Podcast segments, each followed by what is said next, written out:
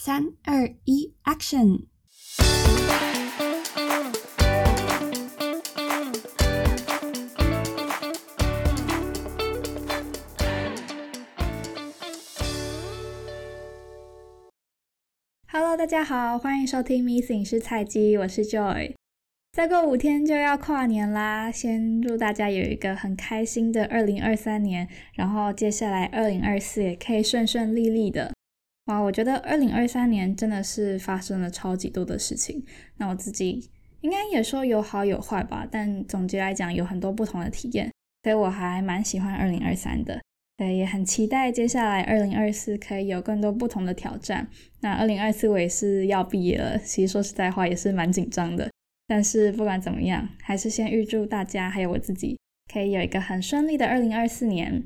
那最近天气也是超级无敌寒冷的，在香港好像听说是有一个寒流，所以最近把冬天所有的衣服都拿出来穿了。我相信在台湾应该也是气温是差不多的，所以大家如果接下来。呃，要去跨年呐，或是要做什么活动，记得都要多穿一点，要注意保暖。那讲到很冷，就跟今天的主题有点关系啦。我们今天要聊到的是，就是香港迪士尼今年十一月新开的《冰雪奇缘》乐园。不知道收听的你有没有知道这个新的消息？总之，我自己是超级无敌开心的，而且也很荣幸在它开园之前，因为公司的关系，有机会先去体验一下《冰雪奇缘》乐园。当然不只是乐园本身好玩，我觉得这次迪士尼在宣传《冰雪奇缘》乐园上面也是下足了很多功夫。那作为行销系的我呢，就觉得非常的有趣，所以想要透过这集来跟大家分享一下我去冰雪奇缘乐园的一些体验。我也蛮想分享说，我这次看迪士尼在宣传《冰雪奇缘》乐园上面有哪些操作我很喜欢，或者是有哪一些手法我觉得特别有趣，对，都会在这一集跟大家分享。我自己是蛮喜欢《冰雪奇缘》电影的啦，我相信大家应该也是。虽然不是可能超级超级铁粉，但是第一集跟第二集我都有看，所以这次能提早去体验《冰雪奇缘》乐园，我是超级无敌开心。诶，大家都要知道我是一个呃迪士尼的超级粉丝，所以能抢先体验，当然一定要去啦。这次《冰雪奇缘》的乐园呢，叫做 World of Frozen。啊，我每次要念《冰雪奇缘》这这四个字真的很困难呢。冰雪奇缘，对，好，冰雪奇缘。那它总共乐园呢有两个设施加上一个秀。那设施我自己原本不知道它叫什么名字啊，但我特别去查，一个叫做魔雪奇幻之旅，一个叫雪岭滑雪橇。魔雪奇缘是一个室内的呃设施，它就是坐在一台车上面，带你走一次那个 Frozen 的故事，你就会听到一些很耳熟能详的歌啊。还有看到角色，像是 Elsa 跟 Anna，还有 Hans 之类的，在这个场景里面。然后我自己最开心的是，就是在坐车的时候，你会看到极光，就让我想到去年去瑞典交换看到极光的那个感动。另外一个设施雪岭滑雪橇呢，其实就是呃云霄飞车啦，室外的云霄飞车，没错，就是不是很刺激那种。你知道，嗯，迪士尼它都不会太刺激，但就是小型的云霄飞车这样。我觉得两个设施都出乎意料的好玩呢，因为我觉得它会有一些小小的刺激，是你意想不到的。所以你在做的时候，当然这边就先不破梗了，就是你在做的时候就会感觉到非常惊喜。而且我们那时候去就是不用排队，所以我们就疯狂玩。我记得两个设施我们好像都各玩了三次，所以免排队就是爽。另外，我觉得它整个乐园的设计是非常的精致。因为他把整个园区设计的真的跟电影里面一模一样，就是你直接会看到真正的 Arendelle 在迪士尼乐园里面出现，所有的造景啊，或者是布景都是充满了北欧的童话风，而且很多装饰都做的特别的细致。比如说，你可能在排队的时候，你就会发现，哎，某一处竟然有一个特别的设计，会让你会心一笑。有看卡通的人就可以特别的明白。然后你也会特别注意到好多地方都有很可爱的细节。如果大家有要去冰雪奇缘乐园的话，我会非常推荐你一定要跟那边的工作人员去互动，因为真的超酷的。第一，他们选的主角长得不止又帅又美，而且长得真的很像电影里面的角色。我记得我有一次看到扮演 Christoph 的那个人，Christoph 就是啊男主角，然后最后跟安娜在一起的那个。对，哇，跟你讲长得超帅的。真的就像从书里面走出来一样。所以大家真的可以去园区里面多跟这些角色拍照，会拍起来超好看。然后第二个是，我觉得工作人员很专业，因为他们真的是扮演那个村民的样子，然后很融入在故事里面。呃，我看过南华早报的一篇报道，他说这叫做沉浸式剧场体验，我觉得讲的真的非常的好。因为他们很入戏，所以他们在跟你互动的时候，也会像是把你带入到那个故事情节里面。我觉得这就是迪士尼很厉害的地方。所以总结来讲呢，我非常喜欢这次香港新的《冰雪奇缘乐园》，而且我觉得如果有机会的话，大家一定要去玩玩看。虽然最近应该是蛮多人的啦，但是我觉得你去玩的话，一定不会后悔。而且，by the way，它有超级无敌可爱的纪念品，我超喜欢它有一个雪宝的发箍。我还特别带起来拍照，虽然我最后没有买，但是嗯，真的很好看。好，我觉得我好像有点聊太多我自己的体验了，一不小心太兴奋就聊太多。好，回到正题，其实今天是要跟大家聊一聊，就是《冰雪奇缘》它跟呃迪士尼未来规划有什么关系，还有为什么我认为《冰雪奇缘》这次的行销是很成功的。所以今天这集会先提到说，呃，《冰雪奇缘》它建园的背景，还有它的行销策略为什么可以这么成功。最后，最后这一集我们会稍微提到一下迪士尼它在未来对于乐园事业的扩展计划是什么。其实这些部分都是环环相扣的，所以希望可以透过这集让大家了解，不只是香港迪士尼所发生的事情，也可以借此呢来了解一下迪士尼在全球的布局有哪些规划。好的，那我们先来说说《冰雪奇缘》它这次的背景啊，它是在今年十一月二十号才开幕的，距今其实也才开幕一个多月而已。那它是世界上第一座以《冰雪奇缘》为主题的园区。那我觉得迪士尼是非常重视这一次《冰雪奇缘》乐园的开幕，因为在开幕当天呢，迪士尼的 CEO Bob Iger 还有 Frozen 的编剧兼导演 Jennifer Lee 都有到场支持。那我们也都知道，罗马不是一天造成的嘛。冰雪奇缘乐园当然也不是最近一两年才开始新建的项目，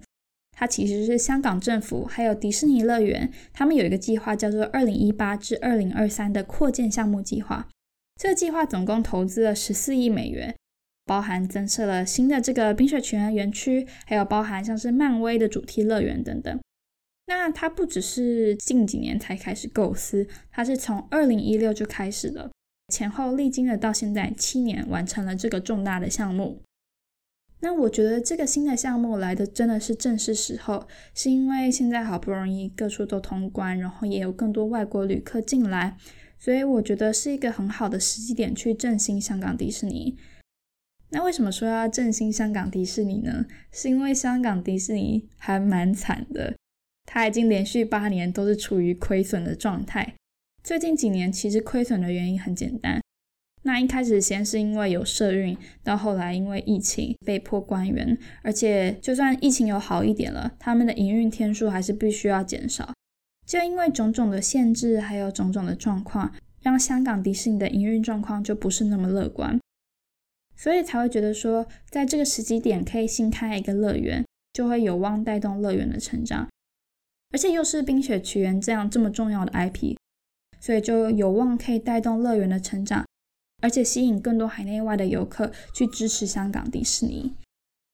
那我觉得这次的行销操作，可以说迪士尼真的是下足了功夫。我觉得他已经宣传到香港，应该没有人不知道迪士尼有一个新的乐园开幕。对。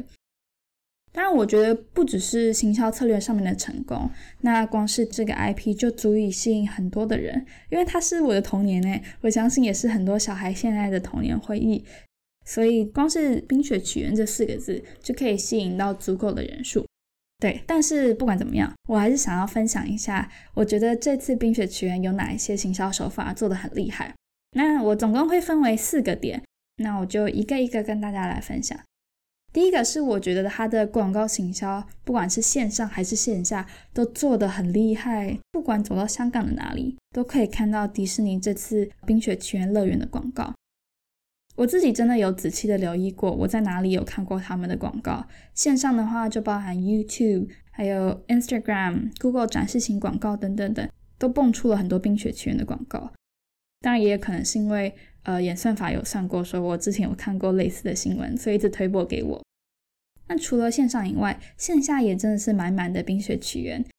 像是地铁、巴士，还有香港很著名的叮叮车，都可以看到《冰雪奇缘》的身影。而且我觉得很厉害的是，它也设计了很多大型的造景装置，去制造一些噱头，然后提高这次《冰雪奇缘》乐园的能见度。就像之前他们在中环有一个摩天轮 AIA 那个摩天轮，它就有一个巨型的那个雪宝打卡装置，我有超多朋友都有去打卡的。那我觉得，虽然大家平常可能比较不会留意广告，或者是对广告并没有抱持很大的好感，但我会觉得说，广告对于宣传方面真的是帮助很大。因为第一，它可以帮助提高所谓的曝光度，让你了解说，哎，有这个资讯正在发生。第二个，它也可以利用广告，比如说，嗯，在地铁的海报广告，还有那些大型的装置，去当做一个说故事的手法。也有助于提升观众的 attention，就是他们会不只是注意到这件事情发生，也会花时间去了解一下那个是在宣传什么内容。所以我觉得迪士尼在这次的行销宣传当中，很大量的投注广告，而且很大规模的投广告，是一个很有效的手段。第二个就是善用媒体 KOL 还有明星的影响力。媒体的话，这次海内外，不管是香港本地还是海外，很多时尚杂志或者是旅游杂志都有大量的报道迪士尼新开幕的这个园区，例如像是 L、美丽佳人、Vogue 等等。另外，迪士尼也有从全球邀请四百多位 KOL 抢先体验乐园，那这些 KOL 当然就会利用他们自己的平台帮迪士尼去做宣传。我觉得这也很有效的触及到一些迪士尼原本本身不会触及到的观众。最后最重要的是，他们还有邀请少女时代的泰妍去当做，也不是大使吧，那就是提前参观的嘉宾，而且还有拍摄多部宣传的短片。这一波真的是意想不到，因为我从来没有想过他会邀请韩国的明星来宣传，所以我觉得这个部分也是很有助于帮他拓展海外的市场吧。对，所以利用媒体 KOL 还有明星，其实有还蛮多好处的。第一，当然就是它可以提高所谓的曝光度；第二个是我觉得它可以更广泛的触及到更多的观众，因为它都是锁定可能是时尚旅游杂志，他们的粉丝有很大部分应该也会跟迪士尼的粉丝是重叠的，就可以借此打动他们，并且提升他们造访迪士尼乐园的意愿。最后，我觉得是透过 KOL 啊明星可以累积所谓的社群声量，让更多人在讨论这件事情，因为我们知道。社群现在传播的速度真的很快，当你累积一定声量之后，可以引起更多的讨论还有关注，整体对于行销来说是一个很大的加分。好，然后第三点，其实我觉得很厉害，而且我自己也非常喜欢的，就是迪士尼有推出这个所谓的抢先体验。那它不只是邀请业界啊、媒体、KOL 抢先体验，它还跟其他的旅行社或者是旅游平台，像是 Klook 或是可乐旅游合作推出所谓的抢先体验门票。抢先体验不只是制造了期待感，而且它还制造了所谓的独特性还有稀少性。刚好现在的人在这方面的心理需求都还蛮高的，我们都想要变得独特，然后变成那个可以抢先体验的人。所以一旦有了这个机会，我们就很容易会自发性的去，比如说上网打卡、上网分享，无形之中就可以创造出很多使用者生成内容，也就是所谓的 user generated content。user generated content 的好处就是它是使用者自发性发表的内容，所以它的可信度会变高。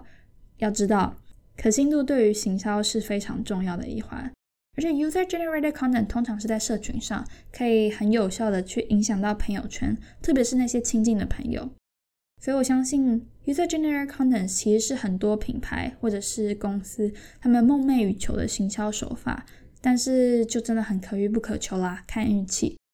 迪士尼这次推出的抢先体验，我就觉得很有机会可以生成大量的 user generated content。啊，因为我自己本身就是使用者之一，然后我也有在自己的社群上面帮他们小小的宣传一下，所以我觉得，嗯，这一点抢先体验部分是我自己可以最感同身受，而且最有参与感的一环。最后，最后，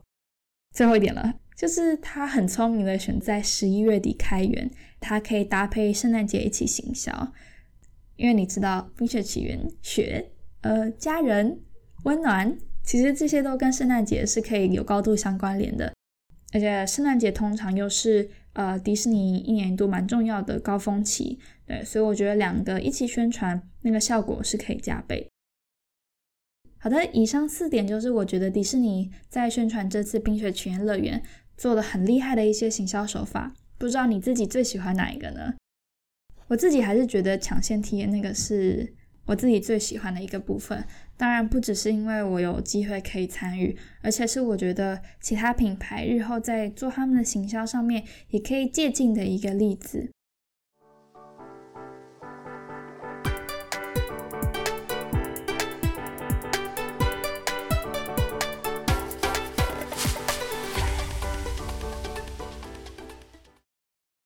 好，那节目最后一个部分呢，我们要聊到的是迪士尼它的乐园扩展计划。我知道今天这一集的资讯量还蛮多的，希望大家听到这边还没有睡着，还可以 handle 得住。好，那我们今天这集提到的是香港新的冰雪奇缘。冰雪奇缘乐园嘛，对，那迪士尼除了在香港以外，今年二零二三年，它也同样在上海迪士尼新增了首个动物方程式的主题园区，还有在明年二零二四年会在东京的 Disney Sea 新开一个叫做 Fantastic Springs 的园区。刚开始我只知道说迪士尼会在香港新增这个冰雪奇缘的园区，但是我不知道在其他的迪士尼同样也很忙碌的在准备其他新的园区的开幕。